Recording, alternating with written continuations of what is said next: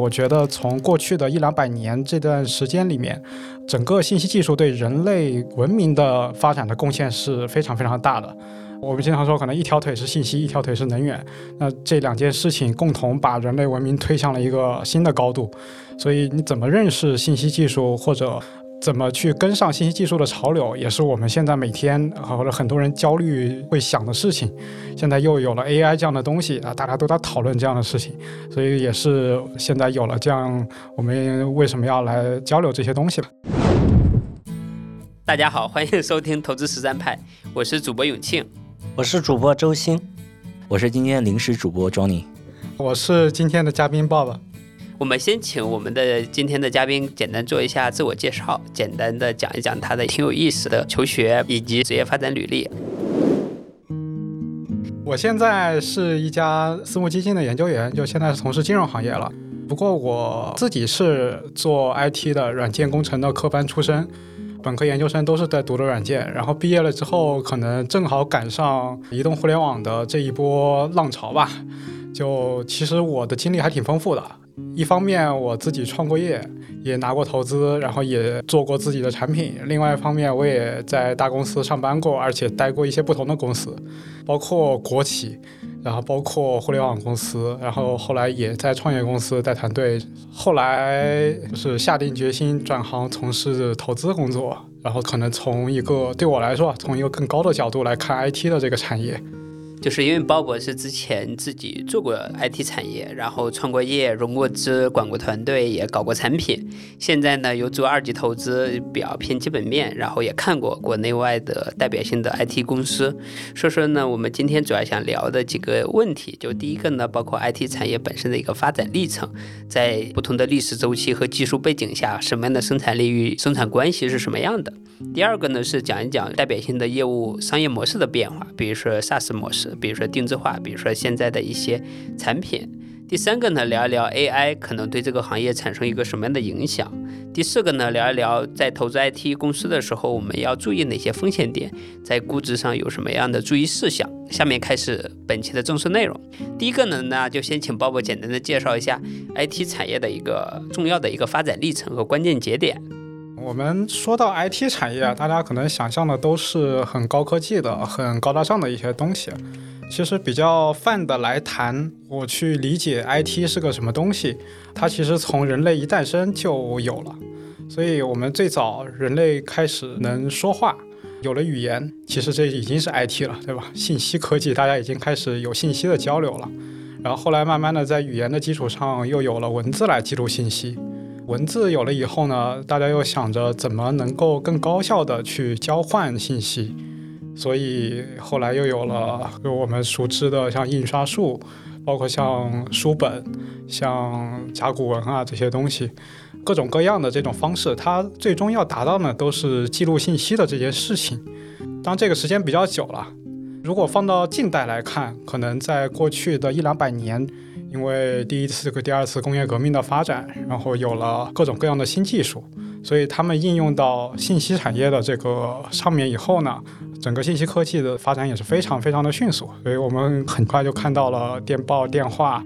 后来有了电台。到了二十世纪以后呢，就随着计算机、互联网这些东西的产生，整个信息技术的发展也是非常的迅速。然后到现在，可能整个信息技术已经是我们生活中，第一它是必不可少的，第二它占了我们很大的一部分。可能更重要的一件事情呢，是我觉得从过去的一两百年这段时间里面，整个信息技术对人类文明的发展的贡献是非常非常大的。我们经常说，可能一条腿是信息，一条腿是能源。那这两件事情共同把人类文明推向了一个新的高度。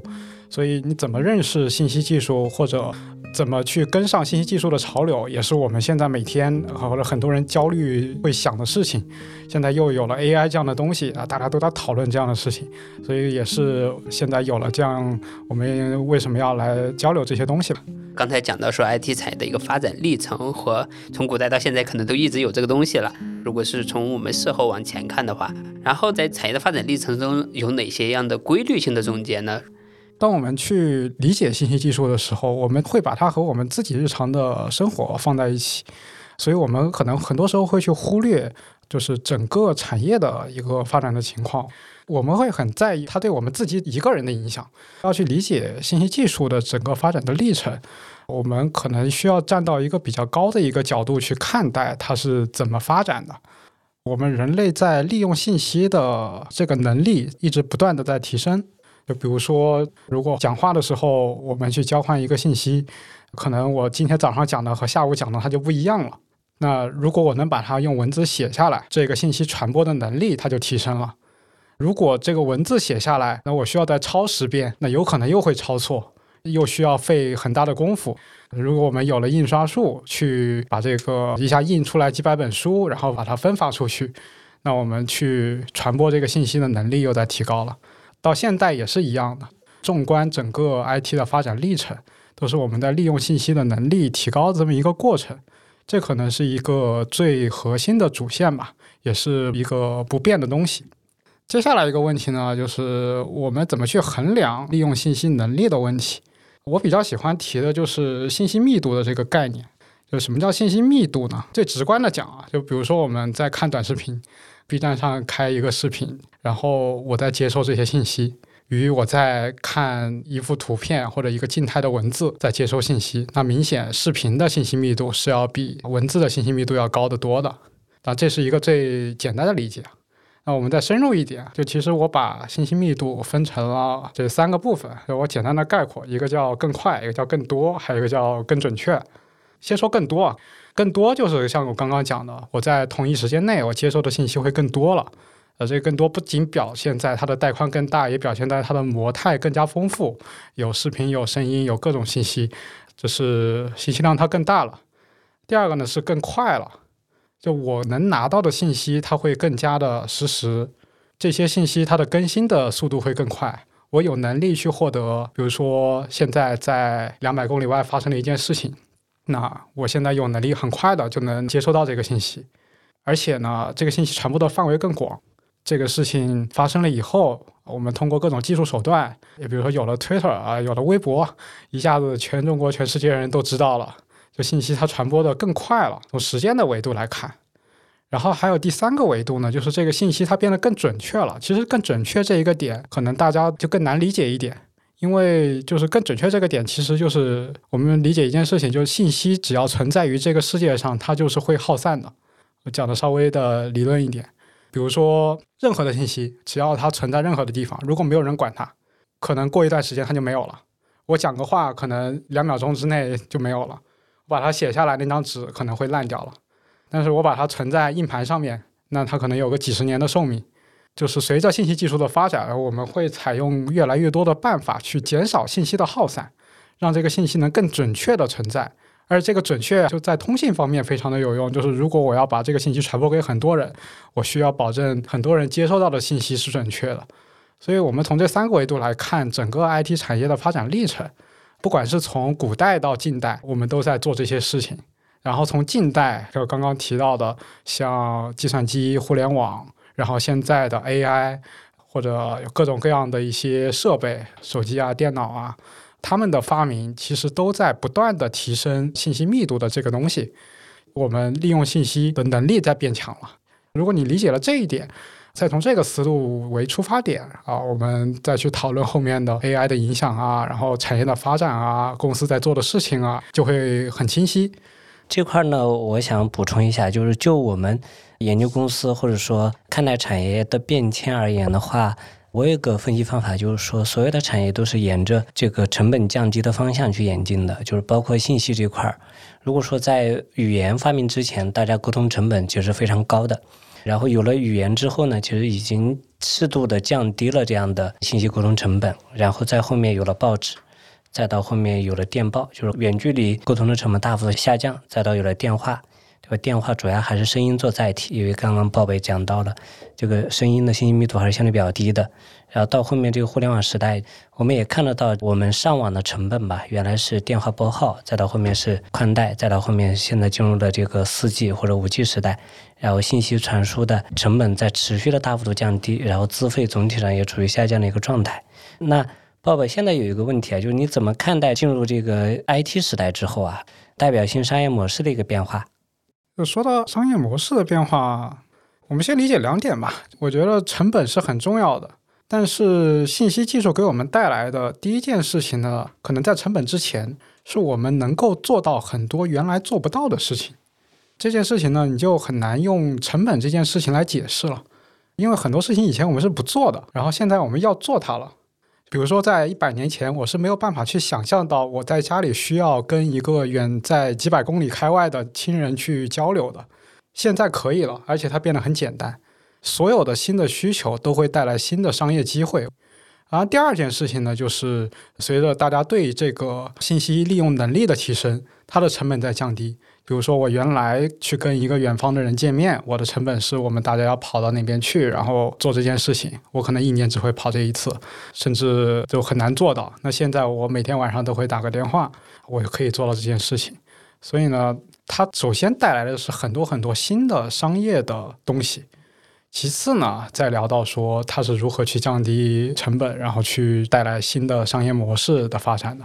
对，我想表达是这样一个逻辑，或者说是一个祛魅的一个过程吧。我认为 IT 就是，当然它是非常重要的一个，就是非常革命性的，就是说我们也不用把它太过这个神秘化，还是要用一个投资的角度，或者说从商业研究的角度而言的话，那还是要看一下它的场景，看一下它的市场规模，看一下它的这个成本结构。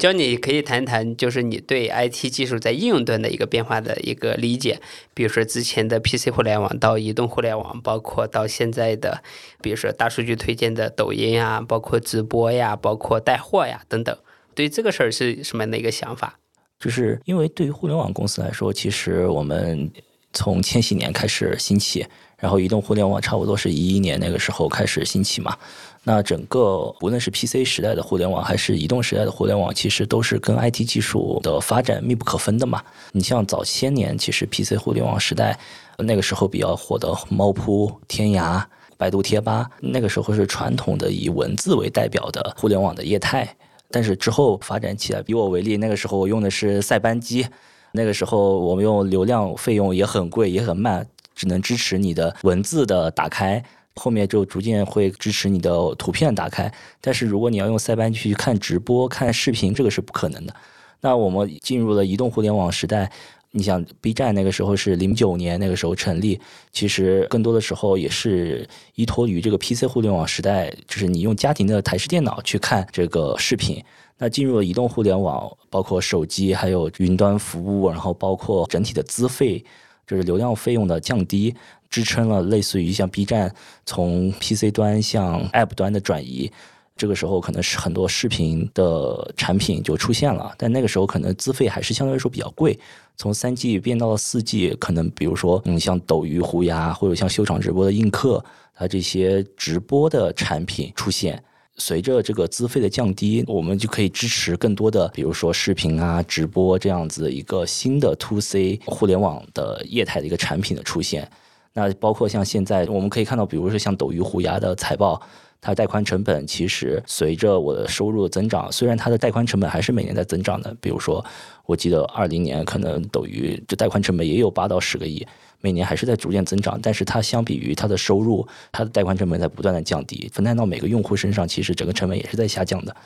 对，所以我会认为说，整个互联网。To C 的产品从 PC 到移动，然后从文字、图片、视频到直播，所有的业态其实都是跟着你技术发展不断的在发展的。这个也是给我们提供了新的一个 to C 产品的体验吧。所以我也想问一下 Bob，比如说二零年、二一年那个时候，其实 B 站上有个很火的 UP 主叫老师你好，我叫何同学。那个时候他做了一个很火的视频，叫做“五 G 时代能够给大家带来什么”。那他当我记得里面很深刻的一个片段，就是他当时用百度去回溯，就是他现在没有办法预测五 G 时代能给人们带来什么样的改变，所以他将百度的搜索停留到了十年以前，当时站在三 G 那个时代去预测四 G 能够给人们的生活带来什么改变，就是看看三 G 时代的人怎么去预测四 G。所以发现好像发生了一个非常翻天的覆地的改变，站在我们今天这个时间点。但是五 G 时代从他这个视频到现在已经过去了两三年了，我们好像会觉得说四 G 的资费好像也够用，然后好像看直播这个东西已经能够满足我的正常的需求了。那你会怎么觉得说五 G 时代真正能够给我们带来一些什么样的变化？或者说除了五 G 以外，你觉得什么样的 IT 技术可能会给我们生活带来一些什么样的变化？对这个问题很有意思。首先，我们往前看，就其实，在文字到图片到声音到视频之前，整个的计算机产业或者说 IT 产业，就像我们刚刚讲到的，其实有好几十年的历史。那个时候是什么？是符号，是二进制数。更早一点，可能还是机械的一些打孔卡片啊，或者是那些东西。所以，整个对信息的表达、对数据的存储的方式一直在演变。最后演变到了就你刚刚说到的短视频或者高清视频这种形态，然后其实整个 IT 产业在二零年大概那个时候，大家有一种担心忧虑，接下来是什么？好像到视频以后，人们的对信息利用的这个东西就到了极限了，接下来没有人知道是什么，大家就很焦虑这件事情。说实话，我也很焦虑这件事情，所以我可能那时候就转行去做金融了。所以说到现在这个时间点，你对于五 G 以及甚至未来的 IT 技术面向未来的话，有什么样的期待和关心，或者是说有哪些东西可能会影响到你呢？其实我当时转行有一点就是，我其实跟上了移动互联网，到四 G，包括到视频，可能都赚到这些钱。后来我不知道该做什么了，我也有这样的焦虑。然后直到 AI，直到后来发现了有大语言模型这样的东西。呃，我们突然发现，大语言模型是人对信息利用的可能在视频之后的一种形式。那为什么说它这么厉害呢？你看它不也是文字对吧？那我们还是从信息密度的角度上来说，那很简单嘛。大语言模型其实它不只是语言模型，它也可以是大图片模型，也可以是大视频模型，它都能生成视频了。所以它的信息密度是高于视频的。那我们再看其他几个维度啊，就刚刚说，我们不能只看它的信息量的维度。这信息量它都能生成视频了，对吧？所以它从那个实时处理的角度上来说，它是不是能让我更快的获得信息？对哦，突然反应过来了，就是我们以前对信息的处理会有很多模态的变换或者怎样，就是会做很多无用功。AI 其实是能够降低这方面的损耗，然后再看准确性的处理，好像更是这样。所以你看啊，在百度搜索停下来了，接下来的一张图应该是在 ChatGPT 上去问问题。可能以后还会有一个新的途径，就不一定是在 Chat GPT。我觉得可能是在 Copilot 上面去问问题，或者说，那现在可能叫具身智能嘛，你都不要讲什么问问题了，你要干什么，你可以问成问题，你也可以把它做出来，然后它就计算机系统或者说整个互联网会给你一个相应的反馈。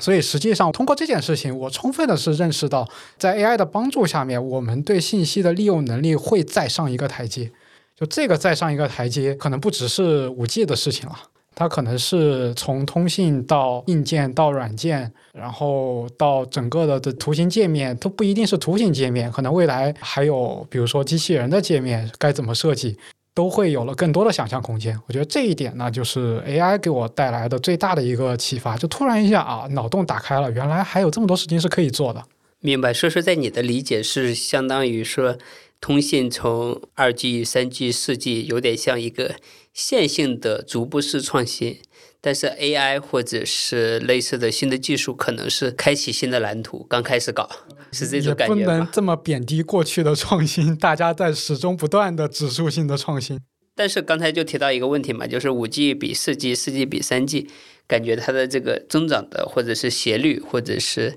创新的速度是明显下降了嘛？但是感觉 AI 来了之后。有可能把这个新的技术的这个创新又变得很快，有没有这种期待呢？这但是从你的表态上感觉是这个意思。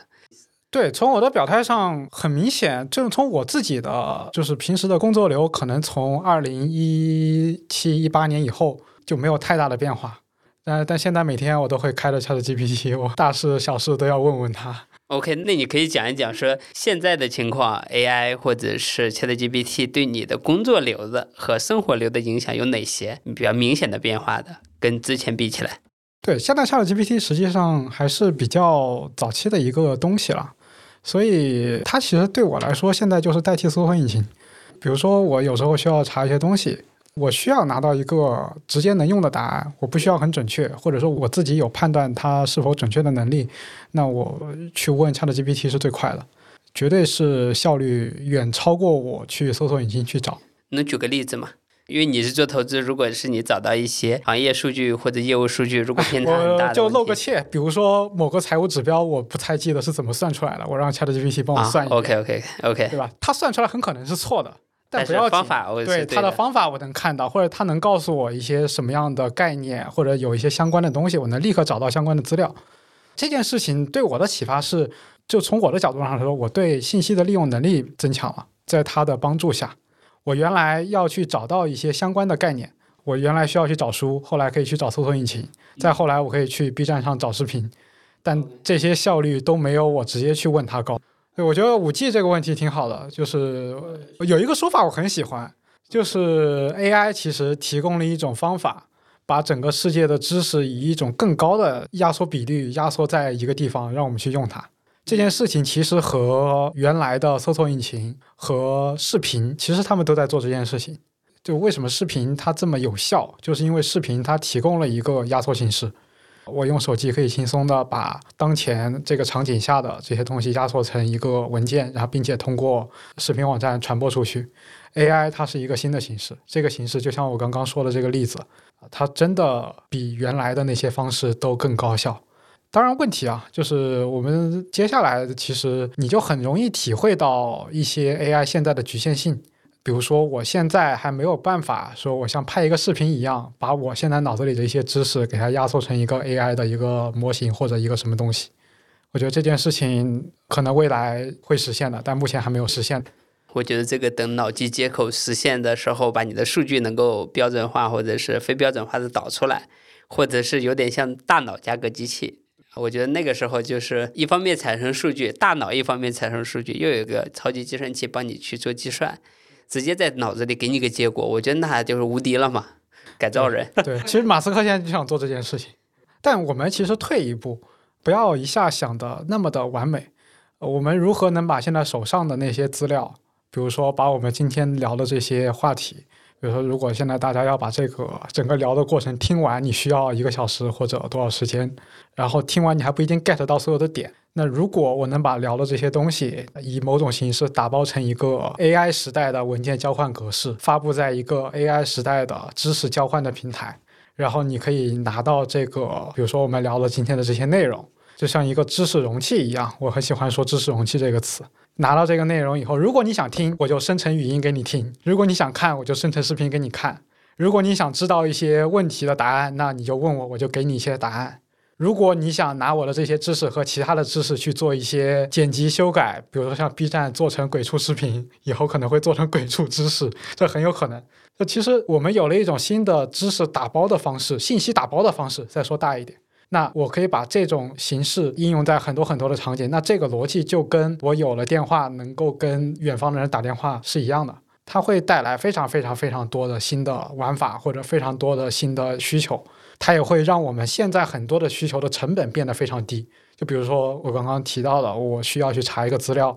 我现在通过它来查资料的已经变得很低了。但如果我想去查一个，比如说某一个人他讲的那个话的相关的资料，现在因为还没有这样的技术，比如说我用 ChatGPT 只能查到他的那个知识库里的内容。当然，现在通过插件能够拿到一些新的东西，但还不够，远远不够。就什么时候我们今天讲的这些我们的聊天能够通过 AI 发布出去了，我觉得可能就是这一波 AI 的一个能达到的一个顶点。所以，当然这不一定叫六 G，但这也肯定是一个非常有想象空间的一件事情。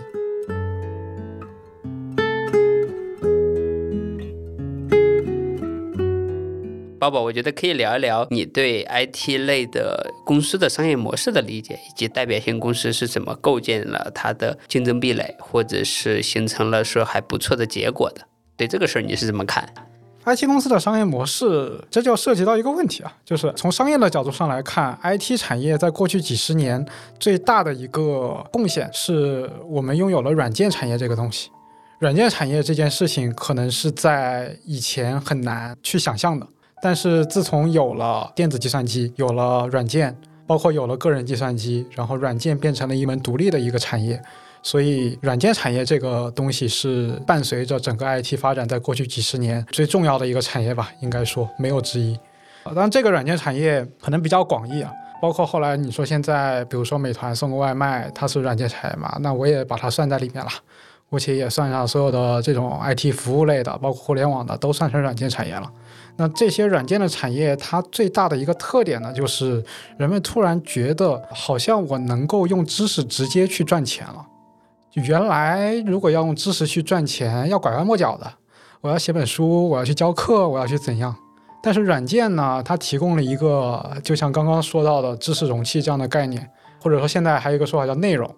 我可以把这些内容以软件的形式做成光盘，或者做成一个，其实就做成软件，或者或者把它包装成一个服务，直接用它去赚钱。规模化售售卖啊，对，这样赚钱最大的一个好处，从商业角度上来说，它的边际成本很低。我写个软件，然后大家拿去用吧，每个用的人都给我交钱。所以，软件公司的 CEO 可能在大家眼里都是高富帅，都非常有钱，或者这个工作就看起来非常的光鲜高大上。就这是可能很多人对 IT 公司的看法了，就对 IT 产业的看法，也是现在我们其实很多人也是这么觉得的吧。就是这是从商业角度来看 IT 这个 IT 公司了。OK，其实我想更了解的是说，从现在往前看的话，能看到，比如说代表性的 IT 类的公司，无论是腾讯也好，无论是英伟达也好，或者是美国的微软等等代表性的公司也好，其实。最后长出来的这么巨大的公司，可能会不会有一些共性的东西，或者是说在 IT 类的公司的这条技术路径上，感觉一开始是这种属于软件外包或者是定制开发的属性可能会更多一点。后来呢，比如说无论是微软还是什么类型的公司，一开始感觉也都是打工人嘛。打工人之后可能会发现过程中可以有一些变成标准化的产品，卖向 N 个人，无论是网上的检索，还是卖一个 Office 的套件等等，就变成一个从定制开发到一个标准化产品了。再后来有点像变成了一个长期的企业服务的年包了。买了一个 Office 的大会员，就是我觉得是每年都要给他钱。对，我觉得 Office 就是完美的代表了不同的历史的周期。一开始是给别人做代工，后来自己卖产品，再后来变成大会员。我想知道是这种的商业模式的变迁有什么样的规律性的东西吗？我觉得这里面最核心的一点就是，所有的 IT 公司的老板都很想着通过低的边际成本，就我写一次代码能够卖很多次，然后我就能赚很多钱。从商业的角度上来说，这样想是对的，没有错。所以，我们通常说 IT 公司分成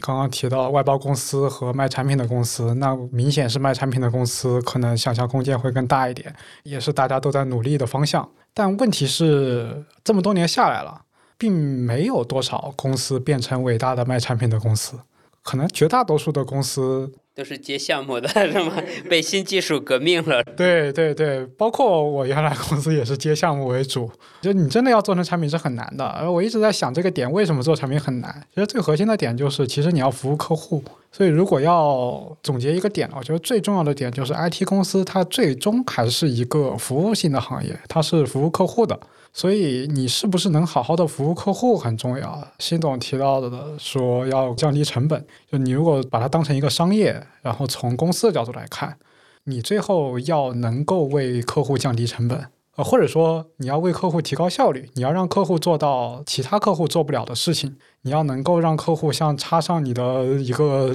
翅膀，然后就能够飞得更快。这件事情其实是很难的。就这件事情不是说你卖一个软件就能解决的。我一直有句话叫“你要教客户做事”，听起来不是很好听，但事实上，作为一家 IT 公司，你就要做到这件事。哪怕你的客户是那种很高大上的国企，或者说很光鲜的公司，啊，做 IT 的都是一副那种样子，但你的客户可能走出来西装笔挺的。但是你跑过去跟他说我要教你做事，很多 IT 公司的人都会被踢出来，所以这是 IT 公司很难做起来的一点，或者说很难真正做成功的一点。但是确实很多公司做成功了，也正是因为他们做到了这一点。就比如说你说的 Office，你再厉害，你还得用我的 Office，对吧？然后你用了我的 Office 以后，你也真体会到哦。它确实比我没有 Office 可以多做很多事情，我的效率能提升很多。从办公的角度上来说，确实能做到这一点。所以 IT 公司其实是一件很难的事情，就是因为它要服务客户。所以如果说卖软件这件事情它的边际成本很低的话，服务客户的这件事情它的边际成本其实是很高的。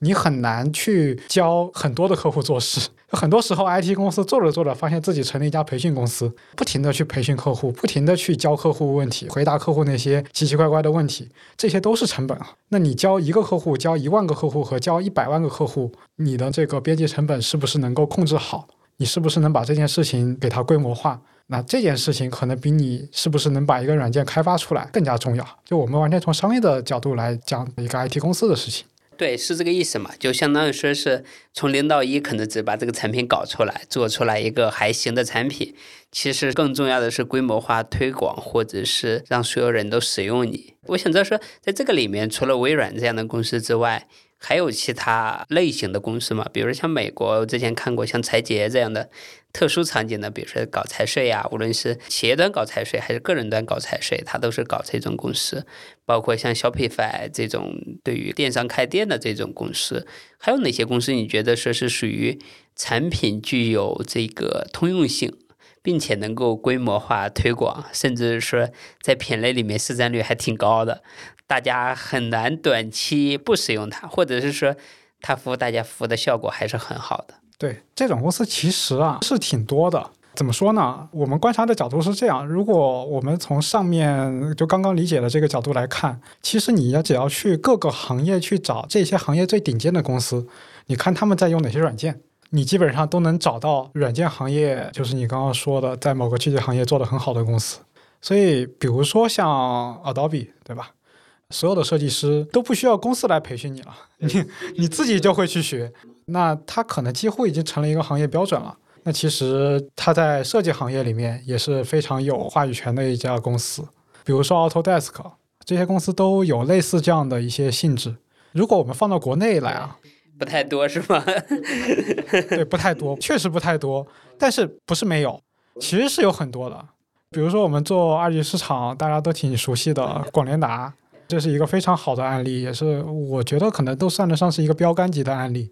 就它真的是踏踏实实的深耕了一个行业，然后在这个行业里面持续的去教客户做事。能不能具体讲一讲广联达？广联达这个公司呢，它其实做的最好的一件就是它非常专注的去做它的那个品类，然后它把那个品类做成了一个标准，就做这个建筑设计嘛，就是地产地产相关的这些。就你可以发现，几乎这个行业，你只要做这件事情，你就会想到它。而且慢慢慢慢的，随着地产的这个客户的壮大、客户的发展，那它的软件也卖得越来越好，然后它也有非常多倍的增长啊。但这里面有两个点，第一个点就是你会发现，其实。就是我刚刚说那句话，你要找到某个行业里面的这些最好的公司都在用啥，你会发现他在用它，对吧？地产行业搞设计都会用它的那个软件。第二件事情呢，就是其实它跟行业发展息息相关的，因为可能过去的十几年，我们的地产行业的发展是非常非常的好的，所以它其实跟着它的客户，跟着它的下游的地产一起起来了。所以其实你看这两年，大家也不怎么提它了。它可能慢慢的这两年就变成一个周期性的一个公司了，就它并没有办法说能够在地产的下行周期里面，我还能持续的在一直往前发展，好像它现在也做不到这一点。这可能所有的软件公司都有这个问题啊，就所有软件公司都会遇到这样的问题。其实从投资的角度上来说，比较好的解决办法就是你不要去解决它，你只要能持续的赚钱就好了，不要轻易的去做你不擅长的事情。自己的客户，他如果能够去做一些更多的事情，那我可以尝试的扩张一点。但是如果做不成，那我就好好的继续服务他做原来的事情。我觉得对一个软件公司来说，这一点是很重要的。还是要想清楚，你是一个服务性的公司，你是通过信息技术去服务你的客户，然后你的客户发展好了，你才能发展好；你的客户发展不好，你就没有办法。从这个角度，因为我没看过太多美国的公司呀，美国的公司会呈现这种情况吗？有点像多品类一样，你广联达可能就是单品类为主嘛。其实一样的，很多的公司，就我们说一些大家可能听得多的，比如说那个查理芒格的那家软件公司，只服务一个很细小的一个行业。可能他自己是法官出身，对吧？他就懂这个，那他知道说，哦，那我要有这么个软件服务他们。那你看那家公司的报表，其实也很一般，没啥好的增长，然后甚至都不是很赚钱。但是他有他的现金流，他能够一直就说你怎么定义赚钱这件事情，对吧？你其实是能够长久的、能持续小而美的持续做下去的生意。这引出后面一个话题啊，就是软件公司是不是都能做到很大？或者说，是不是能做成一个小而美的软件公司？就这个话题，我觉得是很值得所有人去想想的。就包括如果你是一个投资人，或者如果你是一个软件公司的负责人，嗯，都可以去想想这个问题的，就是不是能够做成小而美的公司。我自己是觉得是可以的，很多公司是能做到这个的。甚至你就把自己当成这个行业的一个 IT 部门就好了。我也看过一些公司，可能在香港上市的，然后也没什么名气，然后市值也不高。但是你看它其实现金流很好，然后每年可能有一些增长，然后遇到整个宏观不景气，可能还有一些下滑，然后利润情况也不错，现金流什么都不错，就这样下去了。我觉得其实是蛮好的一个状态，就对很多公司来说。哎，对，我觉得对这种公司呢，你如果是当一个股东，或者当一个不贵的时候当个股东还是 OK 的。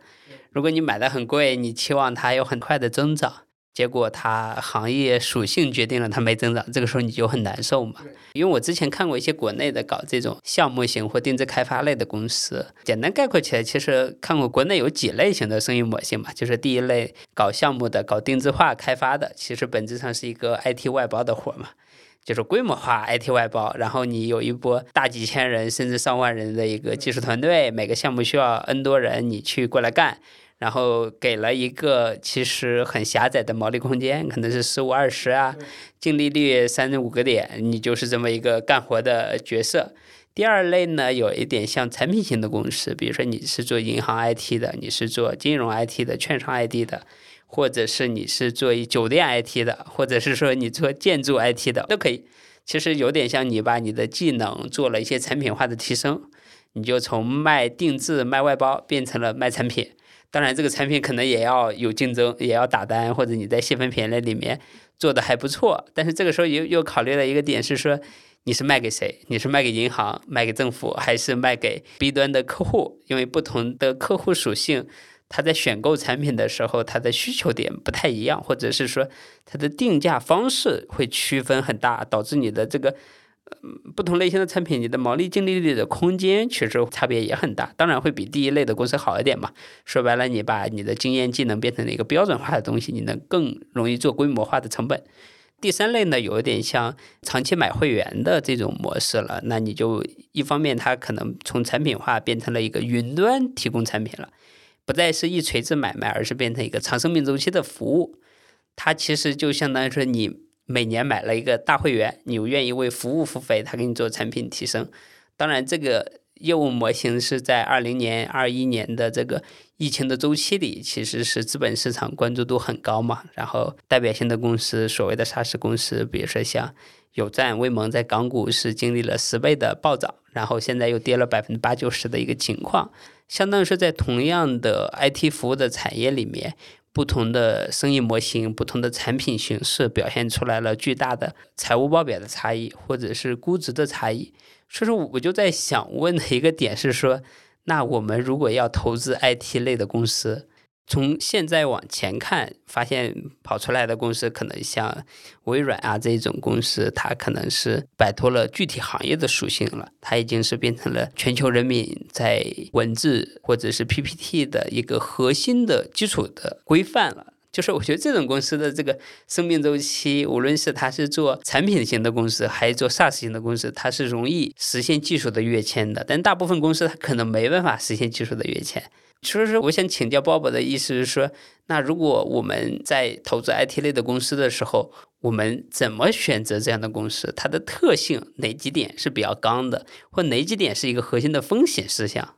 我觉得最重要的一点是，作为一个公司，它毕竟是一个生意，生意我们还是看 ROI 怎么样，投入产出怎么样。那对于 IT 公司最重要的还是客户的标准化。就是你是不是能够写一份代码，或者广义一点啊，就是产品不只是写代码，还有说你要怎么去培训客户，怎么教客户做事这件事情。那其实最后你会发现，它的标准化的点是在于客户标准化的做事方式是不是有，是不是存在。那 Office 提供什么标准化吗？大家都用 PPT，大家都用 Word 写文档。对，其实你看到后来大家不用 Word 写文档了，微软也头痛了很多年。对吧？有 Google Docs 出来了，就大家微软也头痛了一段时间。就是客户做事方式的标准化这件事情是非常非常重要的。所以其实我经常跟人说我是看科技的，但是其实我会在各个行业里面去看他们在干什么。尤其是各个行业的头部公司，或者说最厉害的公司，他们的工作流是怎样的？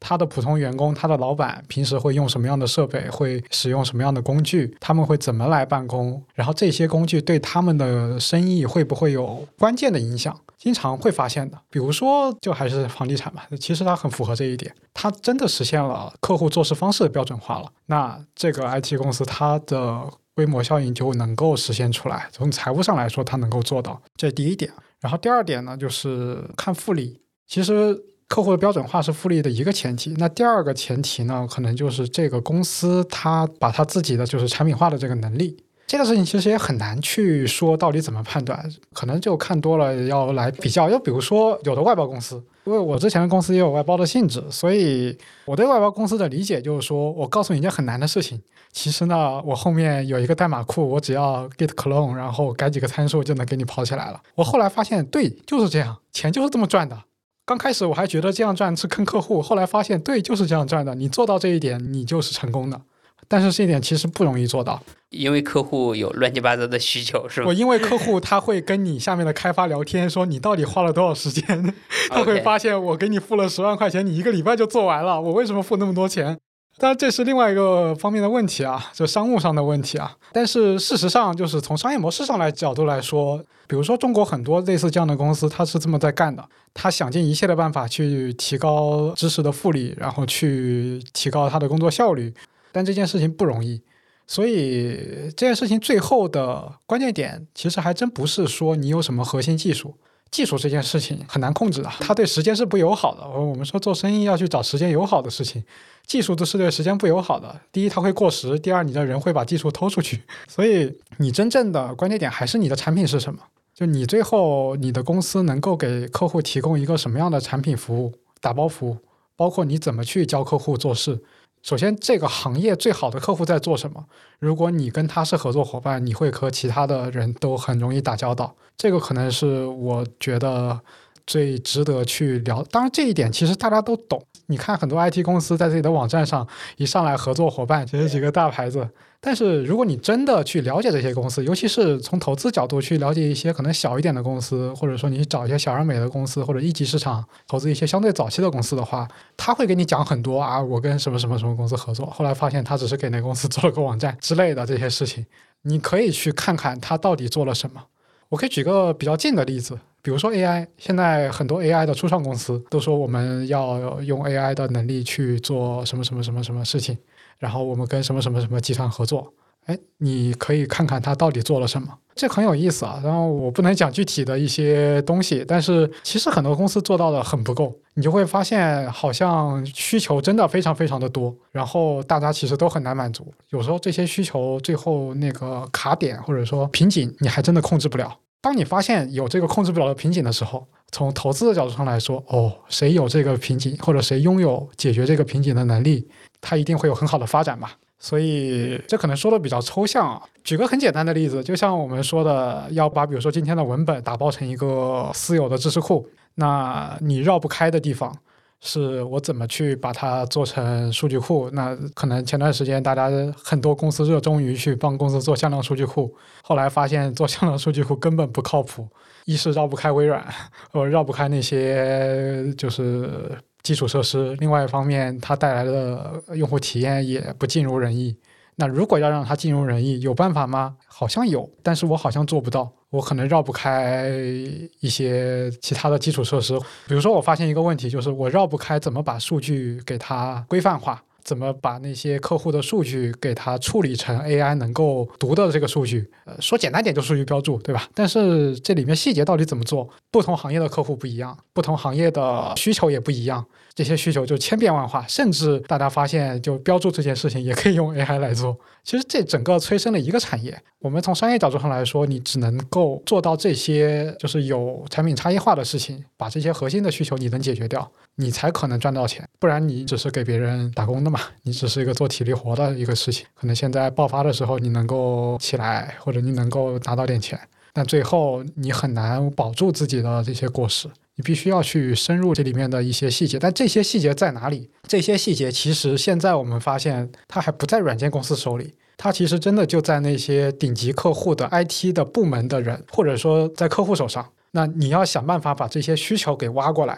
然后变成你自己的知识，并且你来解决掉它。那这件事情是有壁垒的。就举个投资的例子吧，比如说我想用 AI 来看年报，去做公司的研究。公司有很多的资料，很简单的一件事情就是，比如说把公司每年的年报都送给 AI，然后我就可以去问他问题。你看 Microsoft 的那个就是 New Bing，就它的那个 demo 里面就有这样的功能。但你真正去用，会发现体验很差，不好用。他回答的问题似是而非，或者就总感觉哪里怪怪的。比如说，我们深入这一个问题啊，你会发现，其实我真正的需求，并不是说把年报这一份报告给他 AI 化，然后我就问他问题就解决了。不是的，我在问他问题的时候，其实我需要你把这个公司首先过去的其他的年报也给我都学了。我不会问你今年一年的。第二，这公司还有很多附加的一些资料，它的网站，它的各种各样的数据，我其实也得喂给你。这些都是背景。我问的时候我不会意识到，但我要答案的时候我是会意识到的。你给我的答案答非所问，其实因为他不知道后面的这些事情。然后再比如说，我有一些习惯性的一个 Excel，然后我要把数据按照我的习惯的这个格式给拉出来。比如说我叫一个实习生来做这样的事情，我会让他看一下这个 Excel，对吧？然后你看一下，然后你照着做就可以了。AI 不行，我拍张照片给 AI 照着做，至少目前不行，对吧？以后能不能行？我很希望它行。所以。这很多很多的细节都是阻碍。至少我们这个例子里面，AI 最后落地到一个具体的场景，就是我问 AI 这公司年报怎么样，给我个数据，就问这一个问题，你要给我回答。最后都落在这一件事情上面。这里面有非常非常多的细节，这些细节在哪？其实不在软件公司的人手里，在比如说基金公司的那个研究员的脑子里，或者在甚至某一个人的脑子里。OK，这个事实是不可以这么理解，就是一般的或者是生意模型差一点的公司，它更多是在做一个技术或者数据的处理。但是牛逼的 IT 公司，就是你说的，它是在教育用户，它是有最通用化的一个需求，包括最好的一个解决方案，有点像消费品行业里面的大单品逻辑，就是通用性的需求，然后通用性的获客，然后或者是规模化获客，在生产端大规模的规模效应搞起来，在这个销售端把销售费用控下来，两个结合的点就是他自己过得很爽。对，那真正牛叉的公司，他要做的事情是，他要能从这些每个人脑子的需求里面去抽象成一些模式，对，抽象成一些通用的东西。其实我们说信息化嘛，就是有句话我很喜欢了，叫我们永远在寻找一些模式，让我们更舒服一点。其实信息化就在这件事情。比如说我跟你讲话，我们都讲中文，对吧？这就是一个模式。那 IT 公司其实就是在帮行业找一些模式。然后去让这个行业更舒服一点，就是或者说成本更低一点，效率更高一点。那这件事情对于 IT 公司来说，如果做成了，那它就很厉害。第二件事是它怎么做成，它必须要去找行业里面最顶尖的公司。因为这些模式，一般情况下，一个很好的事情会发生在这个行业里面最好的公司身上。所以说，是 IT 行业可能形成的结果是一堆垂直领域里面做的还行的公司，但是随着不同行业的生命周期的变化，它可能变得更强，可能变得更差，就没了。存在的是少数的几个解决了通用化需求的公司，然后规模化获客的公司，它变成了一个参天大树，它变成了微软，它变成了这个裁决。这个结果，我觉得可以这么理解，就是我们讲微笑曲线两端嘛，这是一端了，就是跟着这个行业中间，他掌握了这些行业最顶尖的公司的做事方法，或者说他掌握了一个新的做事方法，把它卖给了这个行业最顶尖的公司，然后又卖给了这个行业很多很多的公司，然后形成了一个大单品嘛。对对对。用消费的话来说，然后他就过得很爽，这是一端。那另外一端呢，就是其实很多 SaaS 公司或者 IT 公司的客户也是 IT 公司，他其实掌握了 IT 行业的一些最顶尖的做事方法和技术，其实就说的就是微软嘛。所以为什么云计算这么的值钱，或者说微软能够在云计算上面赚那么多的钱？比如说很多的 IT 公司都想去做那件事情，他自己绕不开，我要去运维服务器，我要去管这些事情，那我可能需要某一些公司来给我提供我 IT 行业它最根本的一些东西。对呀、就是一个是 IT 行业面向其他行业，一个是有一些人是面向 IT 行业本身嘛。聊到 SaaS 行业了，因为我看你前段时间自己的公众号写了一篇关于 SaaS 行业的一个微信文章啊，想请教一个问题，就是你对中国的 SaaS 行业跟国外的 SaaS 行业的研究下来有什么样的共同点，甚至是最大的是不同点吧？其实最大的区别还是客户啦，就刚刚提到的这些事情。中国有一个我感觉很不好的点，或者说也不能叫不好吧，就可能行业发展阶段不同的一个点，就是中国客户对标准化需求没那么在意，中国的客户更喜欢做自己的事情。我想下来，可能这也不是中国的问题，可能所有的发展中国家都有这个问题，因为人力成本低嘛。然后大家呢就不是太在意说，就是多招两个人不影响。对我多招两个人，你帮我定制，一定要把那个界面改成我要的这个样子，你不要拿那个通用的给我来凑数。我觉得这可能是一个问题了，就是中国的客户对标准化的这个诉求，呃，比较弱，尤其是中国的一些大客户。因为刚刚也提到啊，你如果真的想，比如说在中国市场赚钱，你绕不开中国的那些大客户。大客户就让你做定制了吧？对啊，大客户一上来，你怎么能够对吧？一还上来每年收我钱，大大客户一上来干的事情是，哎呀，我们先把那个启动画面改了，改成我们公司的 logo，再把那个产品名字改了。这个事情其实对软件公司来说是就很难去抉择的。你首先要服务好客户，但是你又不能太就着客户，那这个里面的平衡点就很难。当然这是一点了，呃我觉得这一点背后的原因还是我们可能人力成本不够高，大家觉得反正这事情你多招几个人做哎，这这个时候就补充一个问题啊，像一个中国的这种呃 IT 工程师或者是一些写代码的这一些人，一年多少钱？二十万美金，比如说，同样在美国，在印度大概是一年多少钱？可能四五十万人民币，大概这个差别就跟那个吃饭的差别差不多。你在美国一顿饭十块美金，在中国一顿饭二十块钱，我觉得大概跟这个可差个两三倍，差不多。对，差不多算。下来啊。OK，这个是你提到中国 SaaS 跟美国的一个区别的点，就是中国的相当工程师的成本。对，但是我一直是觉得这个点倒还不在于说是中国工程师的成本低，呃，社会整体成本低是吧？对，说白了，客户不屑于用计算机来做，他宁愿招个实习生去做，甚至他会觉得我招个人做还能解决就业问题。除了这一点呢，整体社会的用工整体的成本比较低，或者是人替代机器的成本比较低。对，这这个问题其实也不只是中国嘛，很多地方其实都是这样的。然后发展中国家，对，嗯大家都是是这样的嘛，发展中国家都是这样的。说印度不用洗衣机，因为因为洗衣工嘛。对，因为有洗衣工嘛，这其实很正常。所以你作为一个 SaaS 公司，你如果想在中国去拓展业务，就是这方面的阻力是会蛮大的还有吗？还有其他原因吗？或者不同的？啊。当然，最主要的原因就是这个有点甩锅客户了。就最主要的原因还是说我们自己的那个积累不够。你想，像这种 IT 服务行业，就人家可能从六七十年代、五六十年代就已经开始逐渐就有了。然后在八九十年代的时候就已经非常的成熟，甚至那时候人家可能就开始思考我们现在在思考的很多事情。产品好，价格低是吧？就比如说像 Oracle、SAP 这样的大型的这种公司，对吧？虽然它不是不能说是 SaaS，呃，他们也在转 SaaS，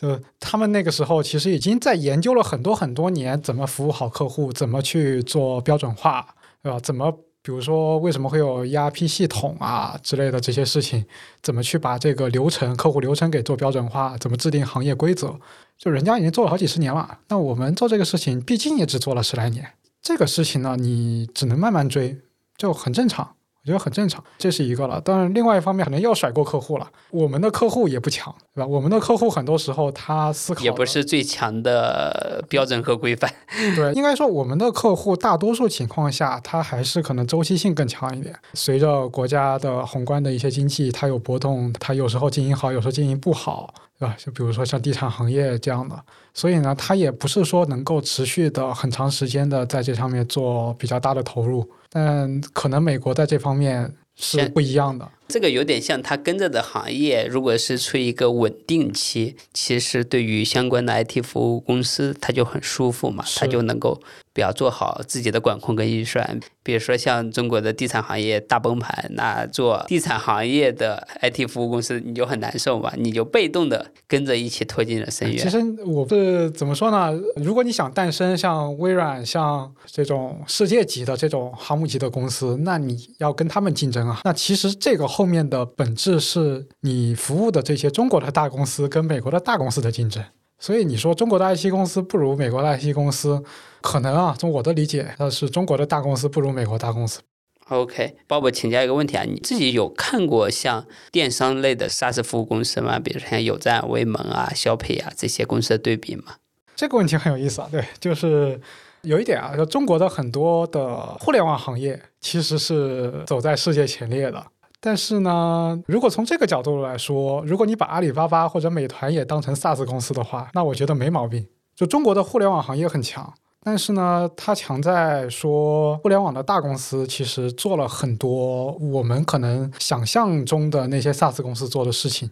大多数人不是很清楚。比如说，你做美团嘛，大家觉得美团就是个 app，但其实美团真正费了很大功夫做的是它怎么去服务那些 B 端的那些系统，那个是真的复杂。系统、工具、对收工具银、各小程种各样的，序，对各种各样的。你想，包括怎么培训外卖小哥，那我们说怎么教客户做事，美团教全中国人送外卖，就这个逻辑。阿里教了全中国人怎么开网店，对阿里背后那套开店系统，包括拼多多怎么去做它的供应端，然后供应端的那一套，你姑且也可以把它当成类似 SaaS 这样的工具，都非常强。但是这种 SaaS 工具，它更多的是一个为了管控或者保障质量的为主，而不是那种为了获客呀，或者是这种感觉。嗯，从两方面来看，就第一方面就是 IT 产业两件事情嘛，第一件事情带来新的需求，第二件事情把已有的需求降成本。对我觉得他刚才你提到公司更多感觉是在做第二个更好的降成本、规模化、可管控。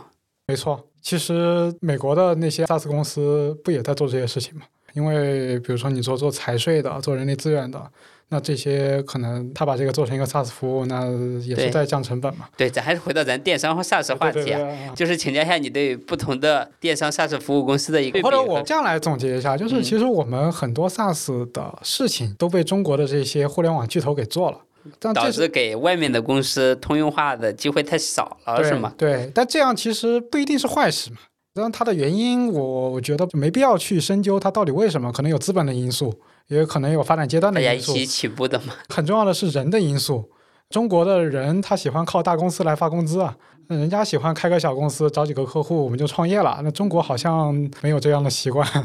所以中国的工程师他喜欢这样，就有很多很多因素啊。反正最后的事实是，其实有很多这样的事情，中国是由大的互联网公司去做的。所以，嗯，你非要说中国的 SaaS 不如美国，就这个问题还是可以仔细来看的。还有一方面呢，就是其实美国那些大的 SaaS 公司，它就前面提到，它有很多客户是 IT 公司，所以中国的 IT 公司其实没有那么强，所以中国也就是挺难诞生那种。举个例子吧，就比如说做数据库的，其实像中国是有很多做数据库很厉害的技术类的公司的，但是呢，它的客户可能主要集中在银行。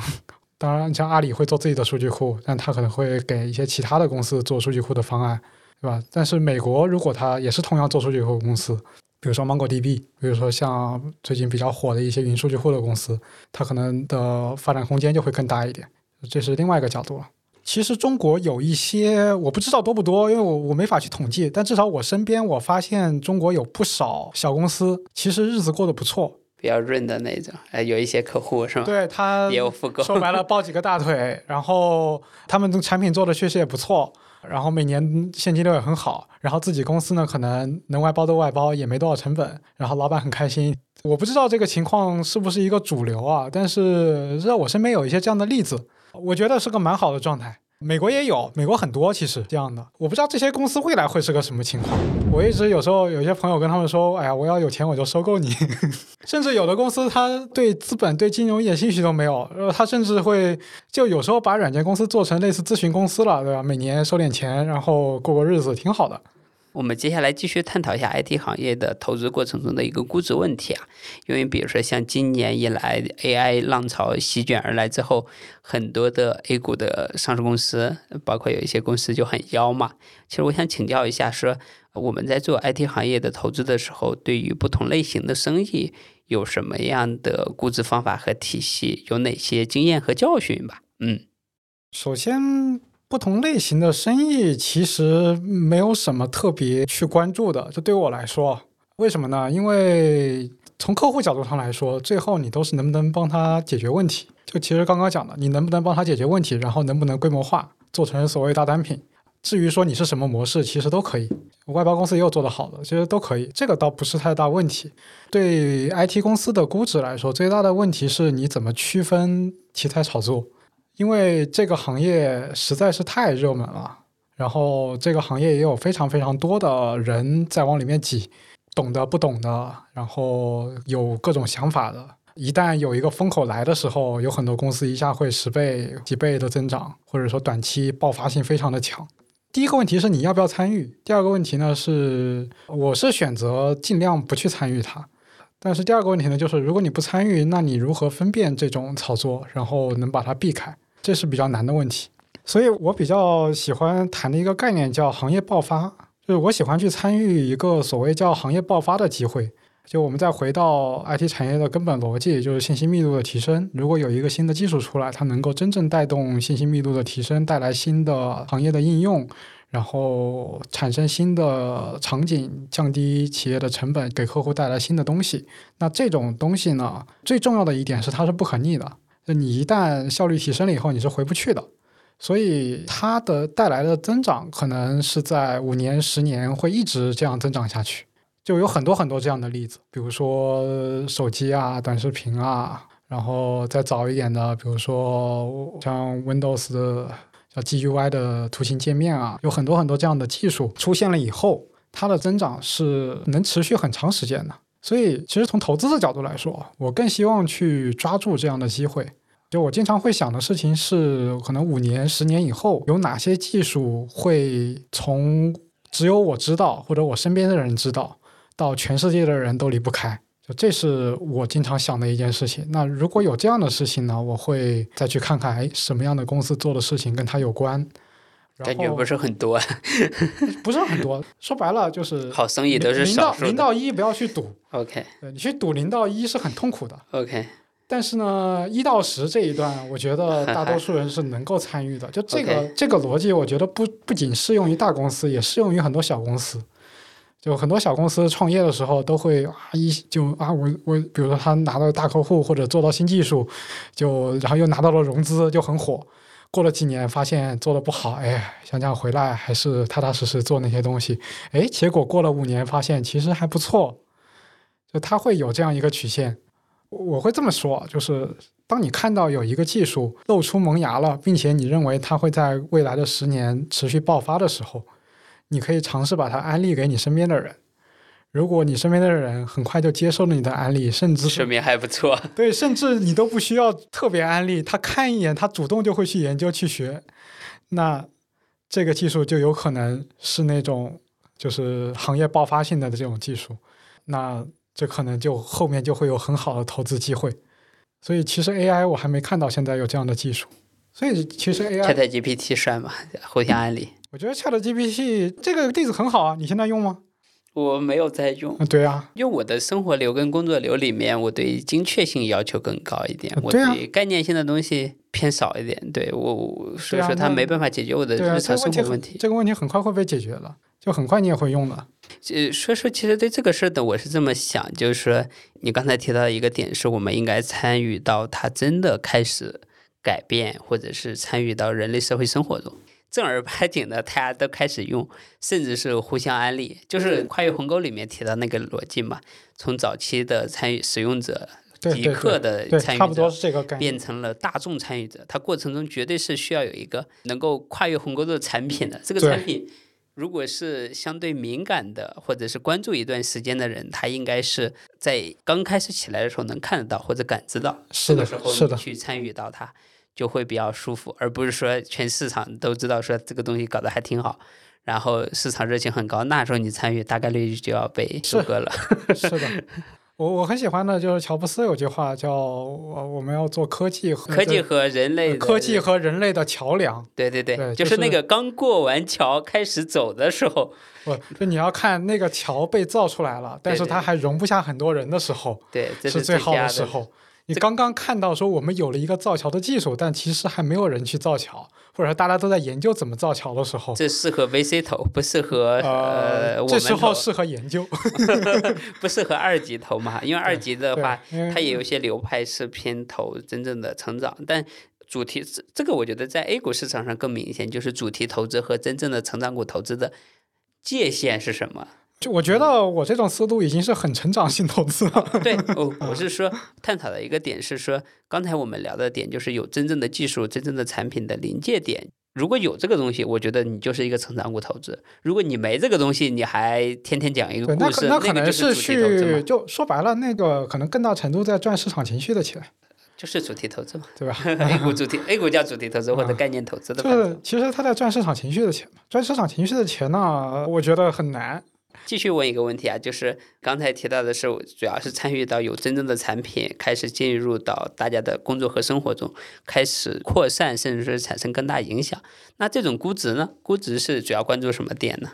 估值的点，嗯，所以你想，如果它真的能有五年、十年这样的增长，嗯，那它的至少从财务上来看，就它必须要匹配这样的五年、十年的持续的增长。比如说，我们经常讲十年十倍嘛，年就百分之二十六，其实不高，但是你要持续十年的百分之二十六，你可以试想一下，就是如果十年前你是如何想象现在的阿里巴巴或者腾讯现在的样子的，我觉得好像如果回到十年前，我大概是能想象出来的。你可能会给一个未来，比如说电商或者是在整个的社会零售额里面的比重吧。坦白讲，对至少能给个比重吧。对，那时候这件事情呢，有点是需要，不能叫需要信仰，是需要一些经验的。对我再举个例子啊，就美团，呃，王兴一直说过一句话，叫“一天一块钱，一天一亿单对”。那这件事情其实现在越来越接近了，但可能还没有达到。比如说，当时他刚提出来这句话的时候，其实很多人会觉得，有这么多中国人需要买外卖吗？对啊，我怎么可能天天点外卖呢？但其实这件事情就很符合我刚刚说的。刚开始的时候，我第一次点外卖的时候，我是抱着新奇的态度去的，点了几次以后，发现我是离不开的，再点几次以后，发现身边人点的比我还多。然后，但那个时候可能才是刚刚开始。你会发现有一天，其实大家不止点外卖，大家还会点别的，大家还会点什么奶茶、咖买瓶啡，水啊。前我记得前两年的时候，在外面露营点个水还要发个朋友圈，现在好像这是一个日常操作。就这种事情，从投资的角度上来说会很敏感。你一旦发现有这样的事情发生了，嗯，考虑是不是应该下手了。还有一个例子 就是拼多多，潜移默化的怎么身上对那时候刚刚你是不屑的，慢慢的你就会发现大家都会参与进来。但刚开始的时候，你可能如果不仔细去研究它，你理解不了为什么大家参与进来。对，这个也是我觉得说是投类似的跨越鸿沟后的公司的时候需要注意的，就是要早点参与和早点看到它，甚至是早点体验到它，摸清楚到底是一时兴起还是真的牛逼。对，所以这个研究的事情是很有意思的，对吧？就是你经常会看到一些奇奇怪怪的新东西。呃，我印象比较深的最近的就 Clubhouse，曾经也火过一阵对，但是后来好像也就后来了，也没有然后了。就有很多很多这样的东西，那你可以去长期的做一些判断，然后自己可以留一些记录，然后再回头看，哎，我当时想的有哪些地方想对了，哪些地方想的不对，呃，这件事情其实是蛮好玩的。OK，就是那我继续延伸一个问题啊，就是在你个人的投资的时候，会对这一类的公司和业务会给很高的仓位嘛？因为你想啊，就是因为这种东西本身是一个很创新的东西，看起来有巨大的可能性，但实际上也没有得到社会的广泛认同的时候，对这种公司，你在持仓的时候或买股票的时候，会给很高的仓位吗？仓位上来讲啊，我自己其实仓位是蛮大的。啊、你你就是偏好这一种是吧对？OK 呃，如果讲仓位的话，这个还是讲现金流。OK，对，就是从你个人来讲，如果你的现金流没有问题的话，应该是放多一点在这一类的生意上，是吧？对，甚至应该再加点杠杆放进去。不是鼓励大家去加杠杆，就是如果你的现金流 OK 的话，那你是要考虑从资产配置的角度上来说，把钱放在什么地方？可能我比较喜欢这些东西，所以我自己会把很多的，就是资金配置在这个上面。但是其实其他的一些生意，这还有一件事情啦，就是你有没有看到其他的一些机会？就为什么现在我可能会比较在这上面仓位比较大呢？是就说白了，今年跌下来了嘛。那还不是越跌越买买上去了。最近一段时间有什么样的这种你觉得已经跨越鸿沟类的产品吗？或者是新的东西吗？我可以说说最近我的一些想法吧。其实大概从二零年就是五 G 那个时候开始，我确实是有这样的困惑。在短视频已经这么火爆了以后，下一个是什么？我也玩了很多东西，然后发现这里面的想象空间真的是很大的。但是说实话，我现在还没有看到 AI 就是那个能够成为桥梁的产品出来。嗯，这也是我很期待的一个东西。当然，另外一方面，如果我们把眼光放的稍微的细一点，就是去看一些更细节的东西，实际上整个产业里面，比如说算力啊，然后像云服务啊，都有很多大家在关注的地方。或者可能高度受益的东西是吗？对，或者他可能自己搞。对，就这些东西呢，我觉得都是可以去关注的。还有一点呢，就是很确定的一点，就是会有越来越多的设备会联网。有了 AI 以后，所以我现在很感兴趣的一个事情是那个卫星通讯。中国因为有中国移动基站建的哪里都很好了嘛，对对，非常好。但是事实上，包括美国，包括世界大片的地方，它是没有很好的网络 连接的。什么非洲呀，也很多地方都没有嘛。这是一方面，然后另外一方面，卫星通讯其实还能够带来很多额外的一些收益。也包括现在因为有技术发展嘛，所以卫星通讯有可能会带来一些很新的东西，尤其是俄乌战争以后。在大家的心目中的这个地位，它可能更上升了，它可能还已经要会上升到国家战略问题了。或者我们回来，还是从信息密度的角度上来讲，卫星通讯绝对是能够在这方面上一个台阶的。更大规模、更低成本，说不定还更高效率。对，没错。因为卫星通讯原来大家诟病的一件事情是带宽不够。之前还有个问题是发射成本很高嘛？对，发射成本很高，带宽不够。后来发现马斯克把价格打下来。马斯克说：“嘿嘿，可以。”对，马斯克把价格打下来。对，然后马斯克说可以，我们说嗯，我也可以，对吧？所以从技术上来说，这件事情可能未来几年时间一定会有突破的。对这个事儿，包括上一次我们读书会不是邀请的那个讲卫星的朋友，呃，我听下来之后有一种感受，就是因为卫星通讯提供的产品本身它是需要。考虑的竞对的，国内的竞对就是移动、联通、电信的网络，然后在美国那边是属于有一些空白市场，给他可以，可以，可以，可以叫什么？呃，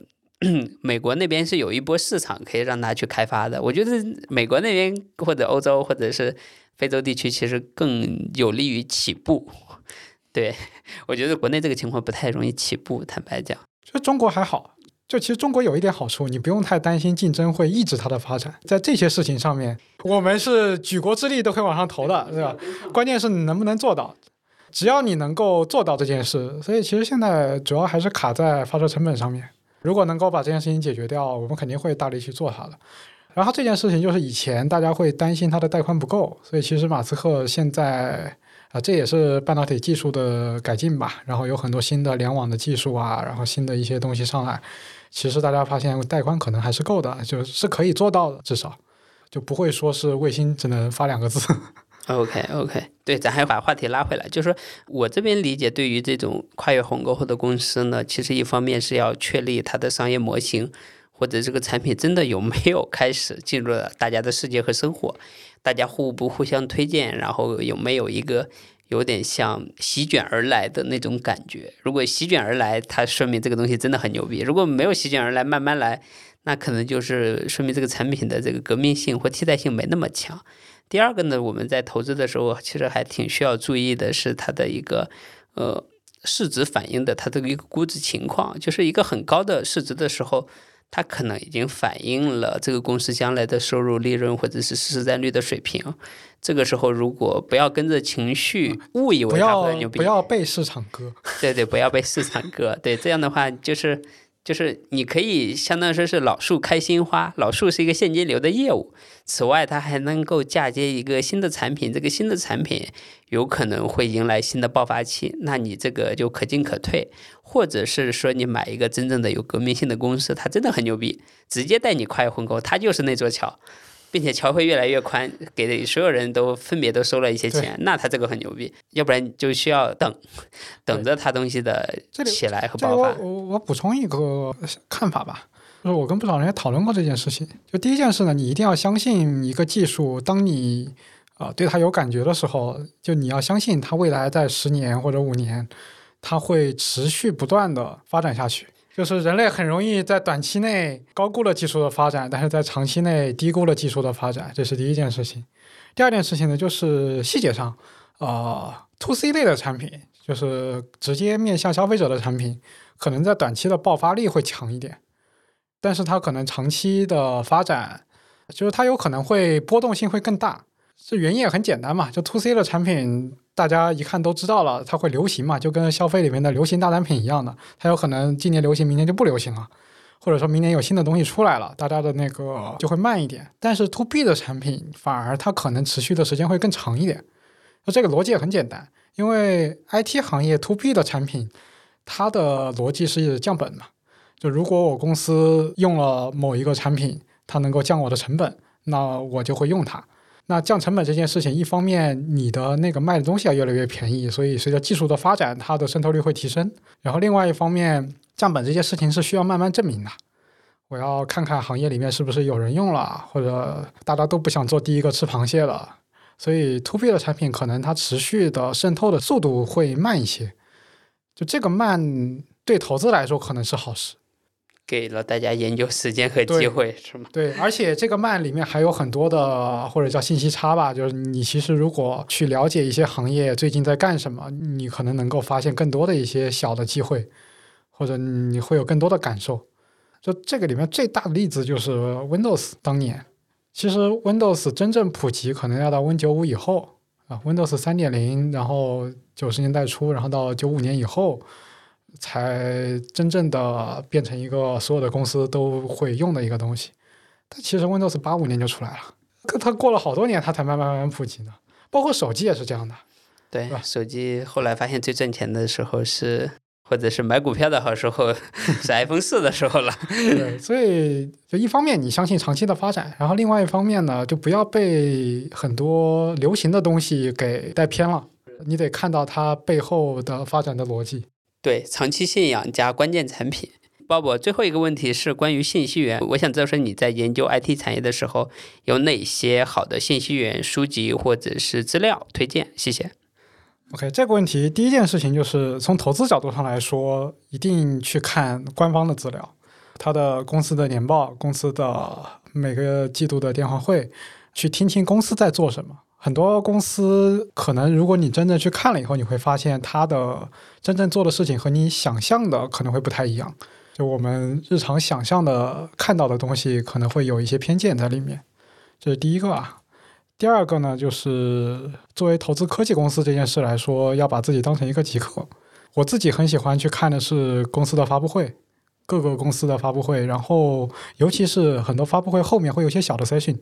有些小的一些内容吧。比如说苹果 WWDC 后面有很多技术的一些小的东西，就我不需要去学具体技术，我就看看他们今年又在干什么。这件事情其实很有意思，你会发现很多小的东西。就苹果今年在干什么，然后微软今年在干什么，Google 今年在干什么？有点像一个技术的先导片，是吗？对对，嗯，就你不用去学具体技术，也没这个时间，也没这个精力，但是你可以看看他们在干什么，这个很有意思。第三个呢，就是就其实科技圈的人很多，大家又有很多聚会啊，包括一些 KOL 啊，就他们经常会讲很多很多分析啊啥的，包括播客，国外的播客会比较多一点，国内技术圈的播客也不少，就只要有新技术出来，很很多人都会讲。就这个也是重要信息来源。然后就是 B 站，就 B 站真的 现在是我最大的一个知识知识学习平台，就上面有很多 UP 主，他们做东西很快，你第一时间能看到一些评论啊，一些现场的视频啊，就还蛮有意思的。然后就是看书，就做研究嘛，就看书其实是比较重要的一个事情。对，所以现在还有一个就 ChatGPT，真的很好用，在这些事情上面。要不然这一期就先聊到这。最后呢，是我们播客其实还有一个伙伴群或者是粉丝群，大家感兴趣的话可以加上主播微信，然后申请加群。另外一个呢，也欢迎各位有志同道合的朋友，欢迎来做嘉宾，多给我们分享和交流。这一期先到这里，谢谢。